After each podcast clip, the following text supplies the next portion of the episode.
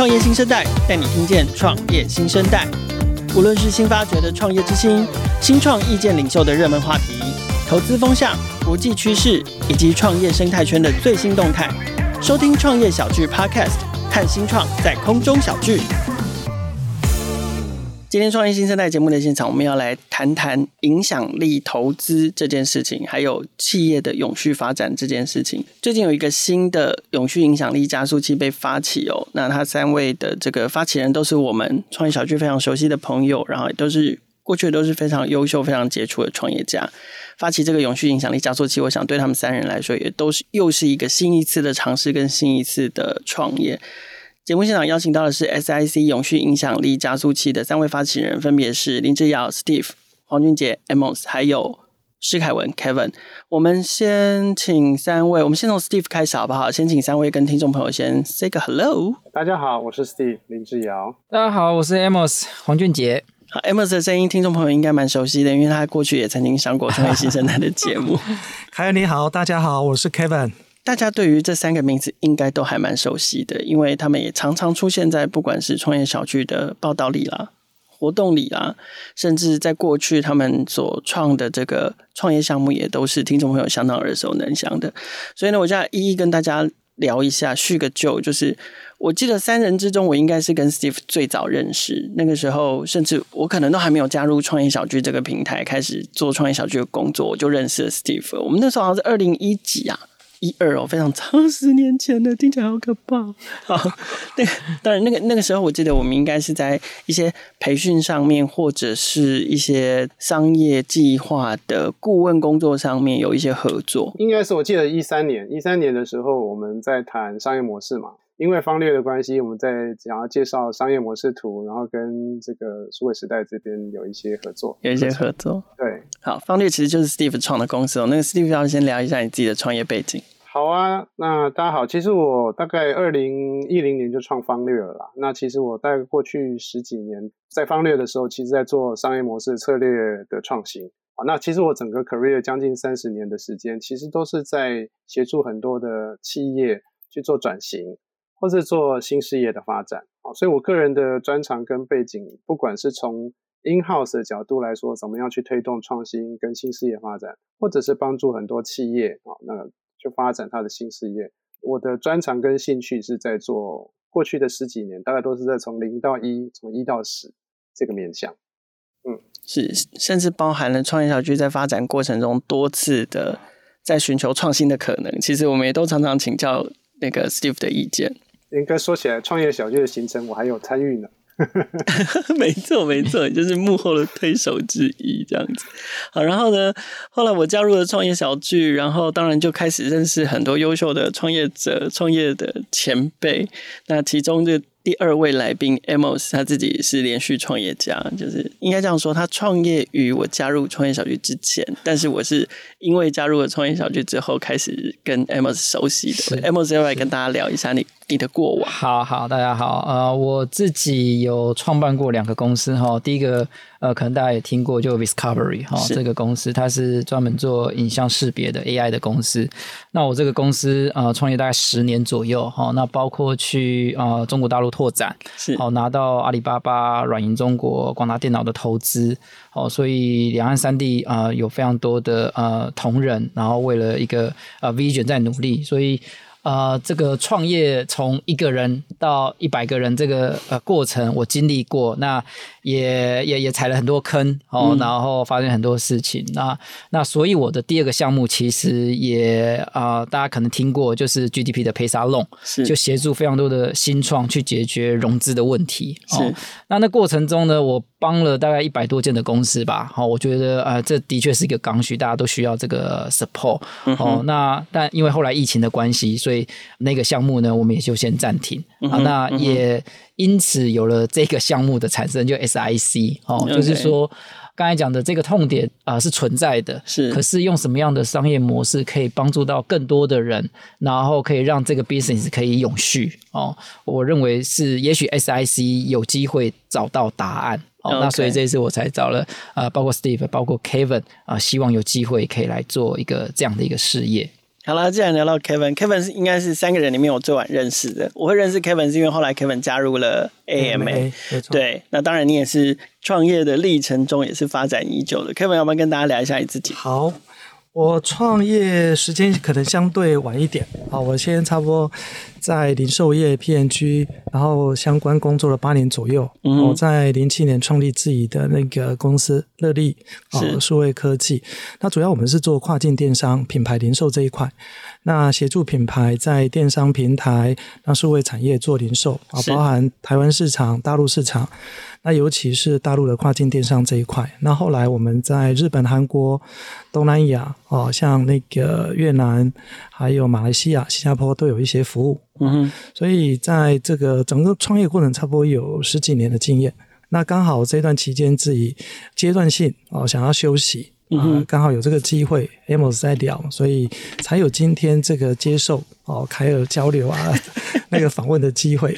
对，Kevin 今天把他第一次录 Podcast 的这个记录献给我们了，谢谢谢谢。好，但是呢，大家就听得出来，就是哦，事前蕊稿都蕊假的，就是通通都把我第二题的梗破完了。好，所以 Amos 是发起那个是。这一切的人嘛，对不对？是。好，那可不可以聊一下？就是你可不可以先跟大家稍微讲一下？就是说，因为毕竟你前面做的事情，做 PaySalon 的事情，它比较偏向就是纯财务面上面去帮助新创团队。那但是你现在做的，你现在发起，然后找了 Kevin，找了 Steve join 的这个题目，它多了更多，包含我们谈永续，我们谈影响力，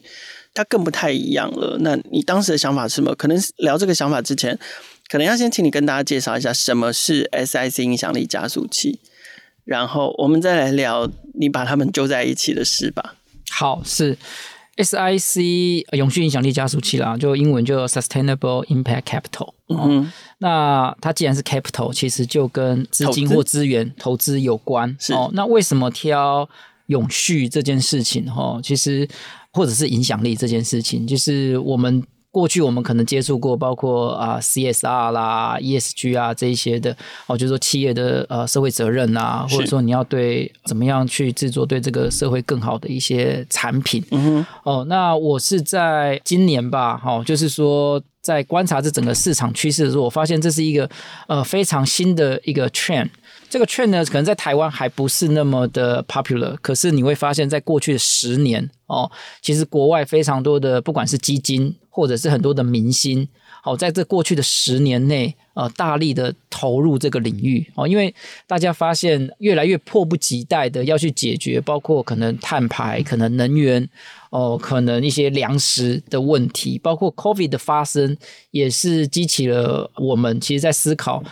企业其实的存在的目的不应该只有获利哦，它应该带来更大的价值哦，协助这个社会、这个世界解决更多的问题啦哦，所以我们在方向上会比较偏好跟永续啊、呃、影响力相关的新创去合作，去给予资源，协助它成长。那这个加速器的背后呢，其实是一群的天使，创业的天使。我会说，创业的天使是第一个。呃，这一群人都是曾经是创业家，嗯哼。然后第二个，他可能出场了，可能退休了，或者是在做第二个创业的时候，嗯哼。哦，那他也愿意支持下一代的创业家，是至少都有创业的实战，都有创业的经验。哦，那为什么我们不是去 call 一个基金，而是去成立一个 Angel Club？哦，对，我认为在新创的生态里面，台湾哦，包括中国，包括美国，最大的差异就是。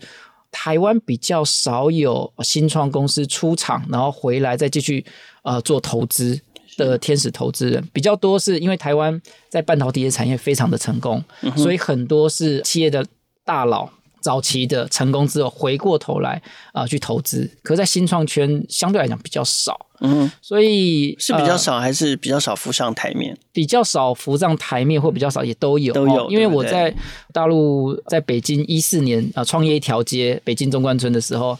那个天使之多，就是基本上你去任何一个咖啡店坐下来。隔壁桌或隔壁的隔壁，每一个都在谈投资，然后每一个都是天使投资人，他们不是什么红杉啊，或者是什么，他们就是个人的天使在做投资，因为他们的出场非常的多，是、哦、那多到可能比新创还要多，是，所以他们其实是钱在找项目哦，是。那台湾不是说没有天使投资，也有，可是就像凯尔说的，可能没有浮上台面，或大家不知道，或好奇说，哎，天使投资到底要怎么做？那大家有没有一个可以依循的方法哦，或者是一个组织可以加入哦？那台湾现在也慢慢来越来越多这种天使 Angel Club 是哦，可是其实在美国跟中国其实可能已经发展十几二十年了。那所以 SIC 影响力加速器，我们背后其实是一群的啊、呃、创业的天使。那我们希望让他有机会可以更结构化的来做天使投资哦，让更多人愿意参与。啊、呃，新创的一个成长哦，用资源或资金的方式来做参与哦，那这个是 SIC 影响力加速器的起源啦，起心动念。但那你为什么会是别人不找啊？比如说，怎么没有想过去找数位时代老板啊？怎么没有想过说，那我们去找 AMA 的校长啊？就是自己的人脉往后去找你其他的这个 AMA 同学里面也有不少。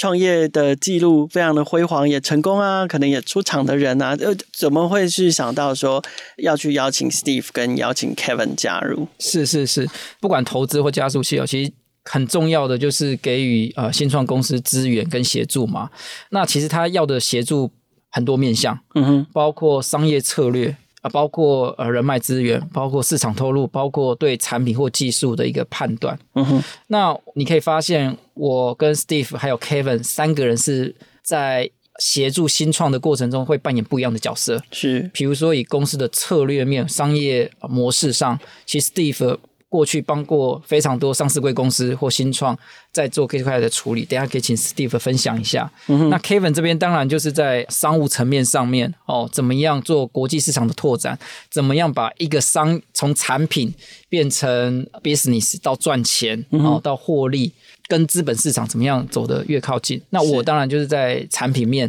啊或技术面，因为搞 AI 的、搞产品的，所以呃，我们是不一样的角色呃，来协助新创。策略、产品、探金，可以这么说，对对对，对对对。好，但是 Amos 是产品，是有了产品，可能要先有策略，所以你第一个开口的对邀请合作对象是 Steve，是，是那 Steve，你为什么会？你听完 Amos 这样的 proposal 之后，为什么会欣然加入？我我因为我其实认识 Amos 有有几年了啦。其实 Amos 在要搞 Payzalon 的那个项目的之前，他有那个起心动念，我们就有认识，他就在跟我交流这个 idea，所以我就觉得这个项目本身是有意思。所以他这个项目从从发想一直到最后收执行到最后，其实我跟 Amos 一直都有保持联络。那我去年离开方略的时候，其实是我想要投花多一点时间再去投入教育。啊，投入一些，因为我觉得要帮助台湾成功，其实是要人要能够在他的思维、方法、技能都有一些呃转型跟提升。那我我觉得这应该从越早期开始越好。所以其实离开的时候，其实想要做教育有关的事情。所以我跟 Amos 有聊到说，哎，我们两个因为 Amos 人住宜兰，然后我们就想说，我们是不是可以在宜兰搞一个学校？所以其实 我们卷在 SIC 的 idea 之前，我们在聊的是宜兰要不要开一个学校。啊，但是因为 Amos 跟我说他 Payzalon 要结束的时候，我觉得好可惜哦。原因是因为他刚刚比较客气，没有讲他在成立的这两三年的时间，他投帮投了一百多家的新创融了钱，啊、嗯，不管是借款或者是啊、呃、融资投资，然后他也帮他们弄了五六亿、四五亿、五六亿的资金。然后我觉得重点是这个过程里面团队开心，然后。投资人也开心，因为没有一笔违约钱，全部都赚到钱，都收回来。那只有 Amos 我没赚到钱，Amos 没赚到钱。所以我就在想说，对啊，这个台湾其实有好多好多的人，他其实他或者创业家，他其实想要做好事，可是他可能就 somehow 某些地方没有做对，所以赚不到钱。那因为我的专长跟经验背景都是在看所谓的策略，在看商业模式，在看组织架构跟它的发展的一个进程。那我们事实上，我真心相信做好事是可以赚钱的。OK，而且你也需要赚钱，让你自己能够 self sustain，自己能够在财务上自主，你才能用你想要的方法去做好事。所以我觉得想做好事跟想做赚钱这件事是必须去并行的。所以在跟 Amos 之类聊的过程里面，就觉得说，嘿啊，如果是这样的话，他所以他刚开口一开口跟我说这件事，我说哦，太好了，我觉得刚好这个是也发挥在我想要去做更大影响更多人的事情上。所以 Amos 今年五月问我说有没有兴趣的时候，我二话不说就答应。OK，所以对你来说这件事情有点点像是过去 Paysalon 的那个 idea 的进化版，然后他又加上了更 greater impact。更多的愿景，然后更多的使命，更大的意义在这上面。对，因为我们刚刚 Amos 有提到一个很重要的关键，其实因为我们都是创业家，对，我自己也创过两次业，所以我们更能够去了解创业家在那个创业的关口的痛点，跟他那个的心理的挣扎是什么。那我觉得这个可能没有经历过这一段的人，其实我觉得是很难去同理跟体会的。所以我觉得我们在。很快速的跟我们接触的创业家，他们都可以体认到说，我们是在真心想帮他的。我觉得这个影响力也是，我觉得虽然无形，但是我觉得也是很重要的。我们刚刚还聊到赚钱这个关键字嘛，对，就是没错。对，那 Kevin 为什么会想要钱赚的好好的？为什么会会会想要休息？然后，而且你会是从 OK 过去是跨境电商这样的题目，跨境电商的题目，老实说，它就是一个很直接、真金白银的生意嘛，是对。那跨到现在这个叫做永续影响力加速器，就是感觉赚钱就没有那么直接了。这样要你你知道要永续要影响力，然后你还要投资，然后再加速，然后再等一段时间，是才会开花开花结果。这样那感觉是蛮大的转变。你当时还有你刚好提到一个重点啊，我们就是我们三个 有一个共同的想法，就是。我们要协助的就是这个产业或是这个企业可以永续发展下去，嗯、那前提是要能够获利，对，它有 business model，它才能够永续的往下走。对啊，我我觉得这个是我们想要做到的事情。那当然渊源是刚好是今年年初的时候，我到 Amos 民宿，嗯，啊对，Amos 另外还有一个民宿在宜兰，在宜兰，对，那我们就聊啊啊，所以刚好彼此了解这个 status 啊，那那所以 Amos 有一些想法。那后来到了五六月的时候，哇，很快 Amos 就说：“诶，他想要做这件事情。”那这个事情有几点，我想吸引我，也许也吸引 Steve，就是说，第一个，因为我当时暂时休息，就是离开公司之后，其实我也在想着说：“诶，我如果下一次再创业的话，我可以做什么？”嗯、那我给自己设定了几个主题，就是啊、呃，要清楚的商业模式，可是核心的重点要能够利他哦，就利他这两个字，那也是就是能够对社会能够有正面积极的价值。嗯，那所以刚好第一个就是 Amos 这边提到，我们希望你聚焦在 ESG、SDG 的项目，其实它等于是就是对社会有正面的意义的贡献的企业，因为能够有自己的商业模式，也就是获利模式，那也许就是我可以参与跟加入的机会，嗯，而且对这个社会有贡献，那就是利他，嗯，所以那我就想说，在我的角色，品牌零售营销。那获利的模式通路这一块，也许有一些新创企业需要过去这样的背景跟资源。那如果刚好有这个机会，那我觉得这个是一个好的时机点。嗯啊，尤其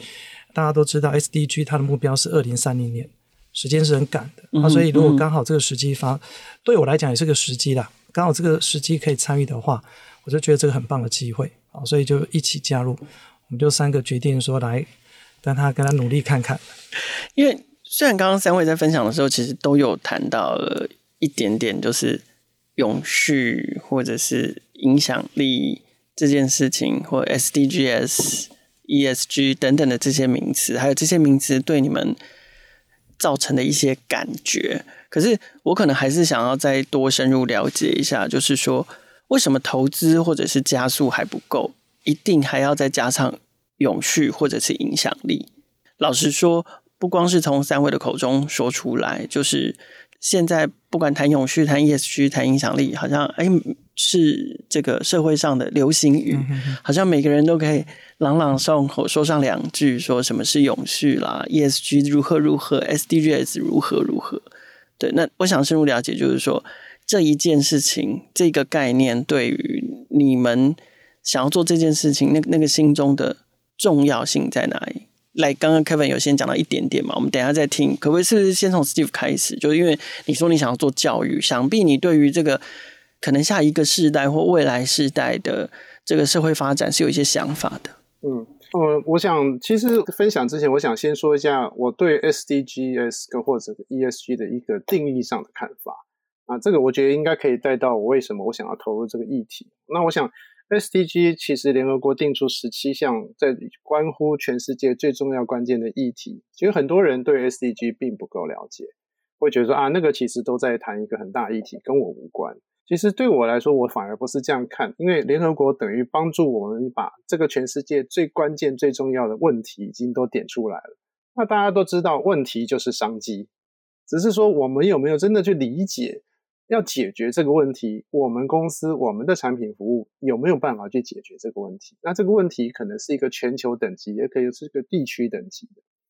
所以我觉得，既然已经有明确的问题定义出来，它就是商机，所以我们怎么样可以去解决？那对我来说，ESG 其实是说每一国每一个国家的政府，他想要在政策上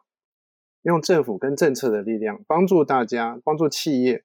更要投入这个议题相关的议题。那所以 ESG 其实只是 SDG 议题里面的某些面向而已。那所以对我来说，如果我们想要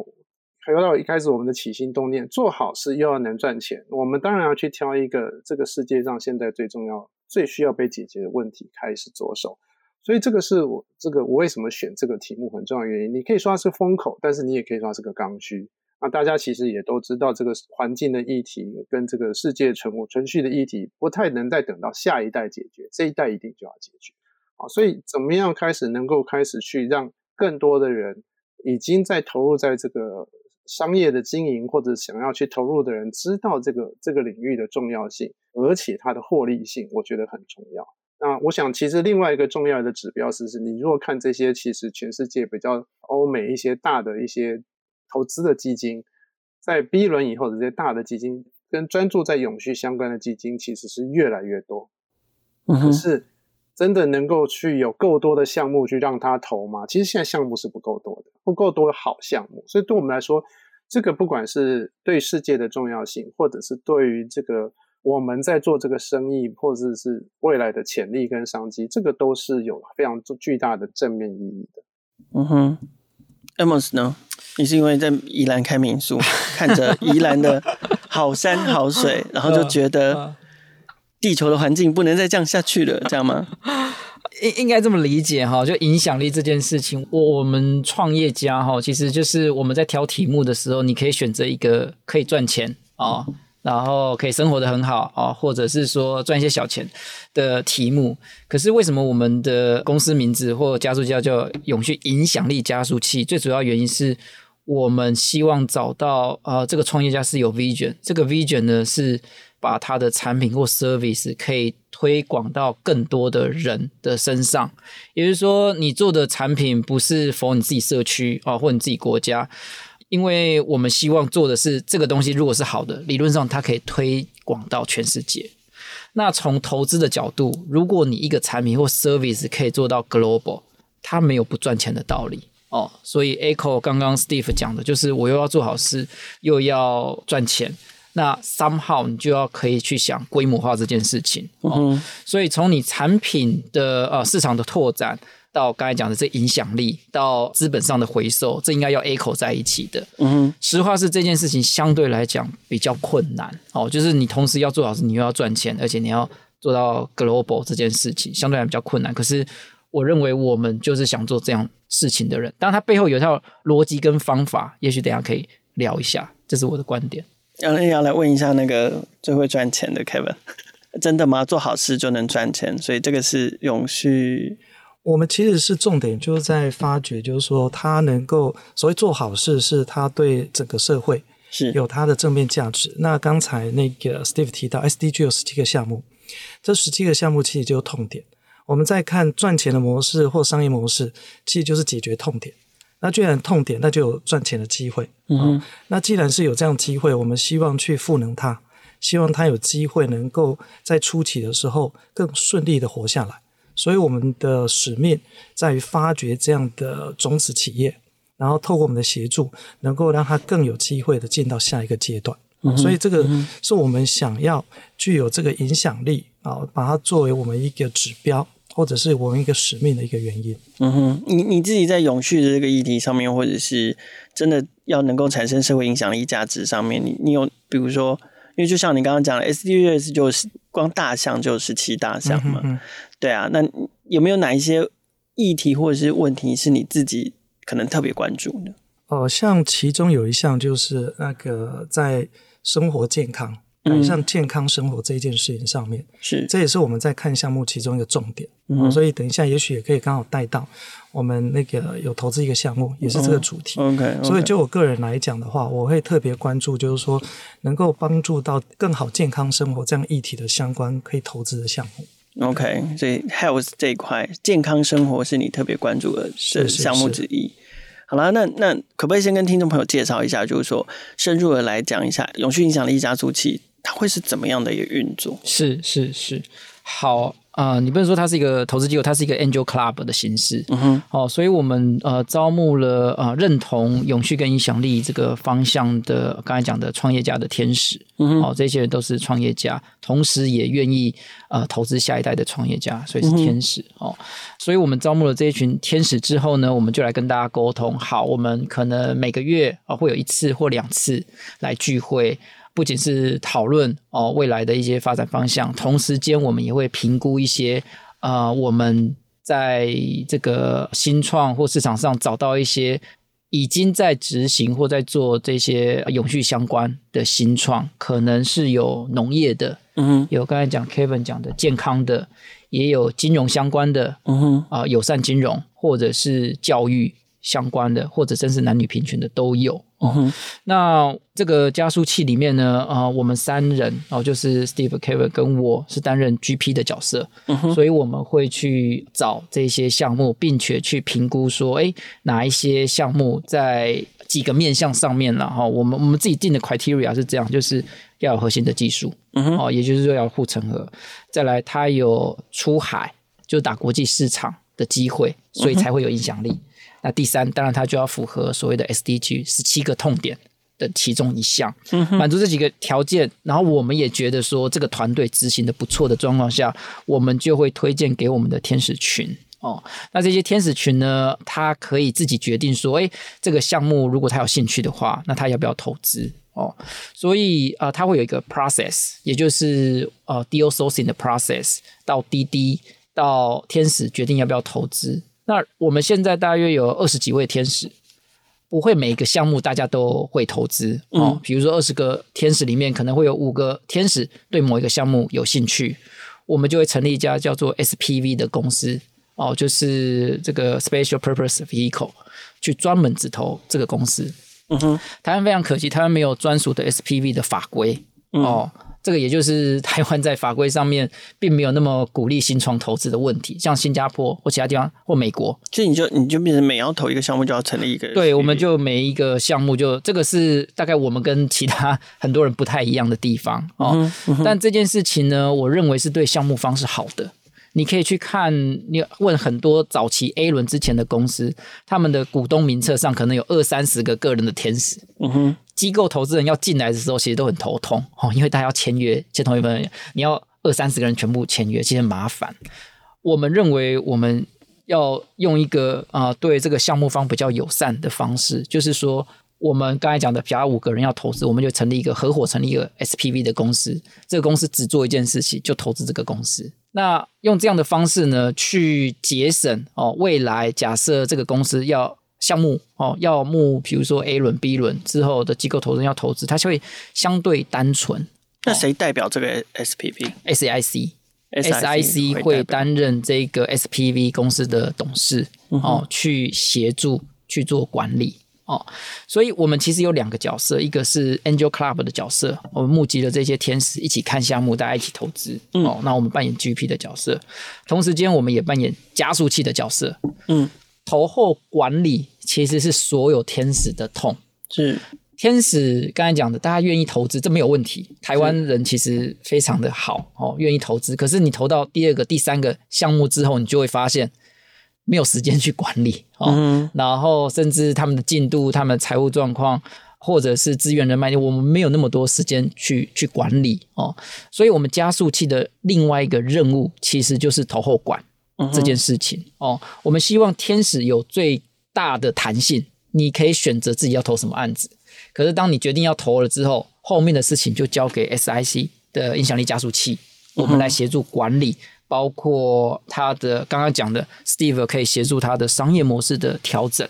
Kevin 可以协助他在市场对接，或者是 pricing 怎么样去定价啊？我可以协助他在产品哦，或者是融资策略上的一个呃规划哦。所以加速器会扮演投后管的一个运作。那我们自己是跟呃天使这边大概都会有一个共识，说我们预计可能是三到五年的一个出厂的一个时间点。那当然我们的好处是，因为我们是有一层算是 holding company 在 SPV 所以上面，所以。我们的天使要出厂，其实跟项目公司这边不一定有有关系。我们可以在 SPV 层天使之间就直接有一个二级市场的交易，就直接交易了。嗯嗯、所以这是比较我们比较特别的地方啦。那对项目方或对天使方来讲都是比较好的，只是说它会多一些些营运管理的成本，但这是 SIC 要处理的事情。嗯，那可是，在加速上面呢，就是说，虽然三位都各有所长，然后也都可以贡献给团队，那可是它是会有一个。比如说，就是很很严密的 program 的设定，比如说，比如说多久会有一次的会议啦，等等等等的，或是会有课程啦，还是怎么样啦？就是你们怎么推动，就是或者是落实有计划性的加速这件事情？那我做个补充，呃，第一个，我们加速器其实一个很很有特色，就是说我们基本上都是有创业的经验，对，所以我们在看案子的时候，我们还会组成不同的主题小组。啊，例如说你是比较懂能源的，你是懂零售的，或者是你懂技术的，啊，这样一起协助这些项目，嗯，我觉得这个是我们的一个优势，也是能够帮助这个项目的。那此外，我们每个月差不多就是一到两次，可以看二到三个案子。那除了看案子，大家一起交流、一起学习之外，那也一起投资。那另外，我们会安排一些参访，哦，到一些公司看看他的公司的运作，或者是我们能够有对他们什么贡献。那这个对于我们了解这个 SDG 项目或相关的公司，或让我们整个天使群，因为大家也在了解这些项目，我们可以切入点，可以帮助他们的地方，这个起到很大的作用。哦，所以除了一般的我们现在一个月差不多两次的聚会之外，我们还安排一些参访。那我觉得这个也是强化我们对这些产业了解，还有天使群之间的互动，啊，起到很大的作用。啊，大致上会增加这些运作模式。好，那关于加速器的部分，Steve 这边是不是也有补充？最后做一个小小的补充，就是刚刚 Amos 跟 Kevin 提到，我觉得我们还有一个不不一样的点是，我们这个加速器其实是在投资评估的阶段就开始在帮助我们的项目方。其实很多时候我们并不是去呃批评他们或挑剔他们，其实我们是带着帮助他的心情去看，说，嘿，你这你现在这个 idea，你这个生意有没有改善的机会？你若做了哪些事情方向？可能会让你变得更好，也会让你对投资人会更有吸引力。所以，我们对他们的协助是从这个时候就开始。好，那不是说投了之后我才开始，投后才开始帮助他。当然，投后之后我们会因为刚刚 Kevin 也有提到说，我们的天使中也有不同的一些专长，能够帮助这些项目，也不是只有我们三个人。我们其实背后还有一群各有专精的专那个天使，我们也会会持续的协助他们。OK，刚刚其实 Kevin 有讲到说在。这么多 SDGs 要关心的这个问题面向里面，其实你你其中一个最在乎的是健康生活，然后你们其实也已经投了一个这样的项目。哎、嗯，其实你们这样动作真的是很快哈，算快算快。对啊，因为我记得七月才听你们开发表会，然后现在就已经开始有项目在进行投资，可不可以聊聊你就是你们已经有投资的案例？好啊，好啊，这我来介绍一下，我们差不多七月中成立。那我们看案子，我们九月份就投。嗯，那我们第一个投的案子叫谈话生意啊，我觉得这个我们也很荣幸、很高兴有这个机会可以投资他们。嗯哼，它是一个那个生物科技公司。我们投它几个主要原因哈，第一个就是说它符合我们 SDG 的重点项目之一，就是让改善健康生活这件事情。是，它的出发点是让那个用户消费者在吞咽药能够顺利用它的所谓糖果的剂型。来解决这个困难，好，所以第一个它符合我们 SDG 的项目，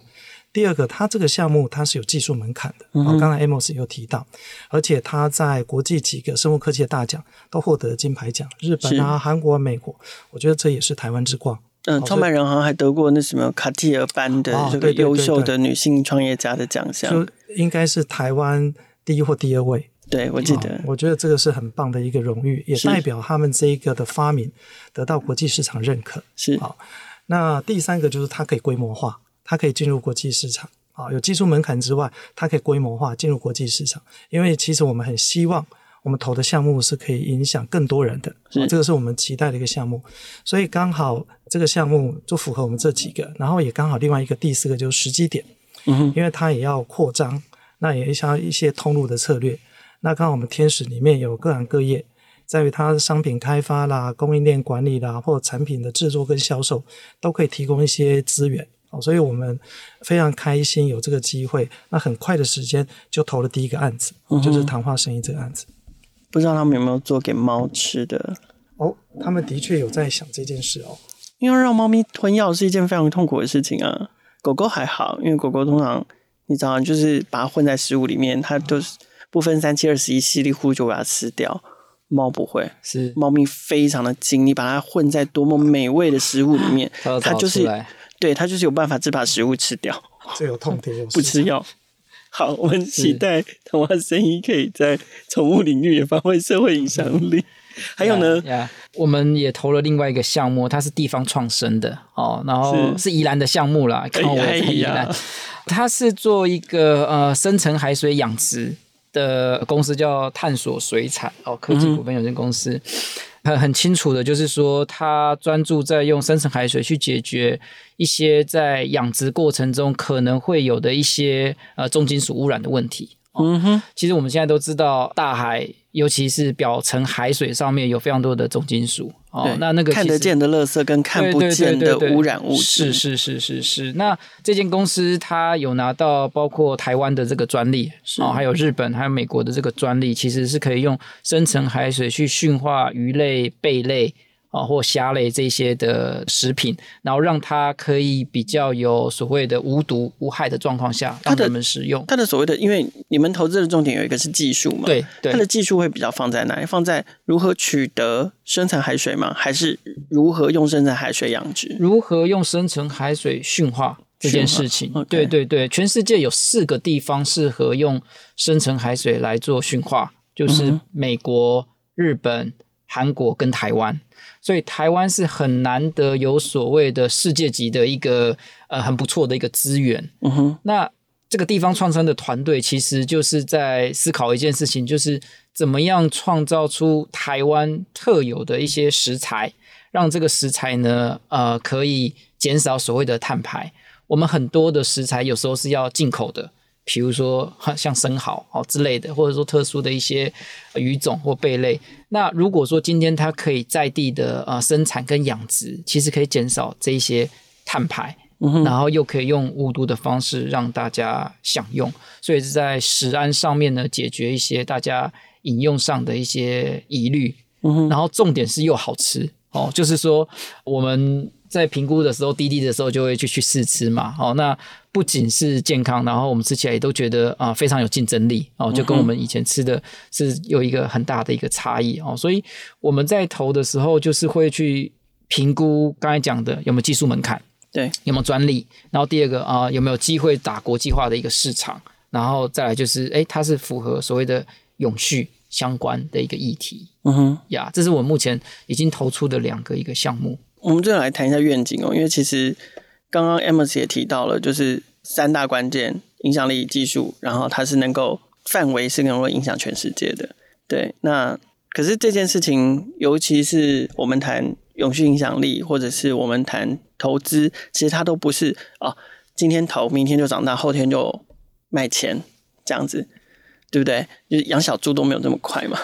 对啊。所以透过影响力投资这样这样的概念，其实。它比较像是涟漪哦，就是三位的角色可能是把那个水终于